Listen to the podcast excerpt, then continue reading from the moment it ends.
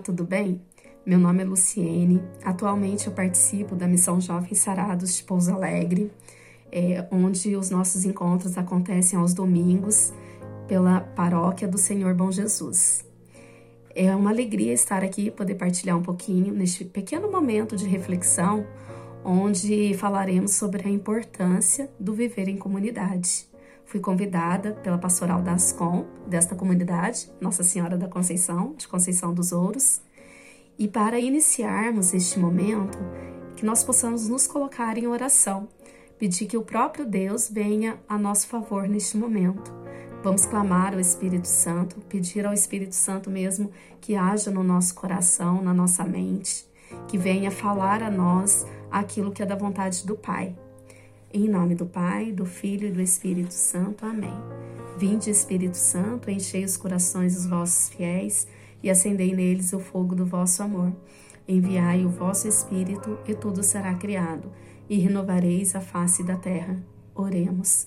Ó Deus, que instruíste os corações dos vossos fiéis, com a luz do Espírito Santo, fazei que apreciemos retamente todas as coisas, segundo o mesmo Espírito, e gozemos sempre da sua consolação, por Cristo Senhor nosso. Amém.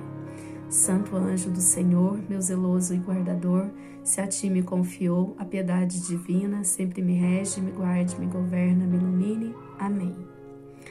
Para iniciarmos essa nossa reflexão, eu gostaria de partilhar da palavra que está em Atos dos Apóstolos, capítulo 2, versículo 42. Vai dizer assim: eles mostraram-se assíduos ao ensinamento dos apóstolos, à comunhão fraterna, à fração do pão e às orações. Palavras do Senhor, graças a Deus. Este pequeno versículo de Atos dos Apóstolos nos diz muito, porque é o retrato da primeira comunidade. Após o Pentecostes, após a descida do Espírito Santo sobre os apóstolos, eles foram impulsionados a levar a palavra de Deus.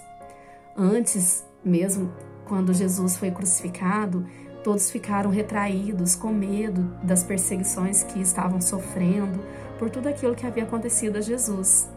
Mas depois que Jesus se ressuscita, depois que Jesus envia o seu Espírito Santo para os apóstolos lá no cenáculo junto com Maria, aí eles têm um novo um novo pensamento, né? um, novo sentimento é, colocado no coração dos apóstolos.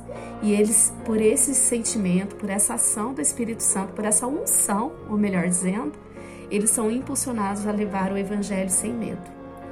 E como a comunidade nos ensina, como é bom fazermos parte de uma comunidade.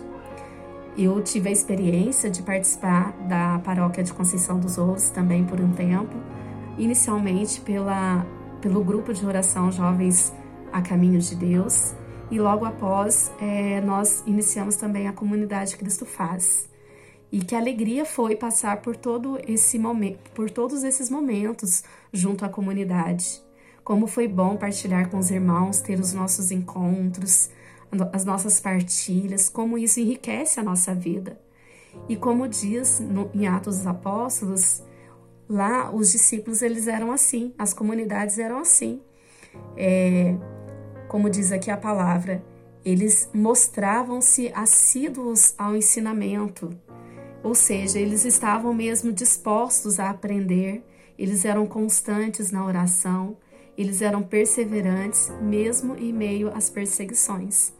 E naquela época, por conta de tudo aquilo que havia acontecido, é, eles estavam sendo persegui muito perseguidos. Hoje, graças a Deus, nós aqui, pelo menos aqui no Brasil, a gente não tem muita ideia né, dessa perseguição. Mesmo assim, às vezes ainda acontece com a gente. Mas se nós formos, formos ver em outras regiões do mundo, lá em Israel, na própria China, Japão, é, lá nesses lugares acontecem muitas perseguições com os, cristão, com os cristãos, chegando mesmo até a, a execução deles. E nós precisamos pensar nisso, parar, refletir sobre isso e nos colocarmos em oração por eles. E a comunidade nos ajuda nesse sentido, porque um dá força para o outro.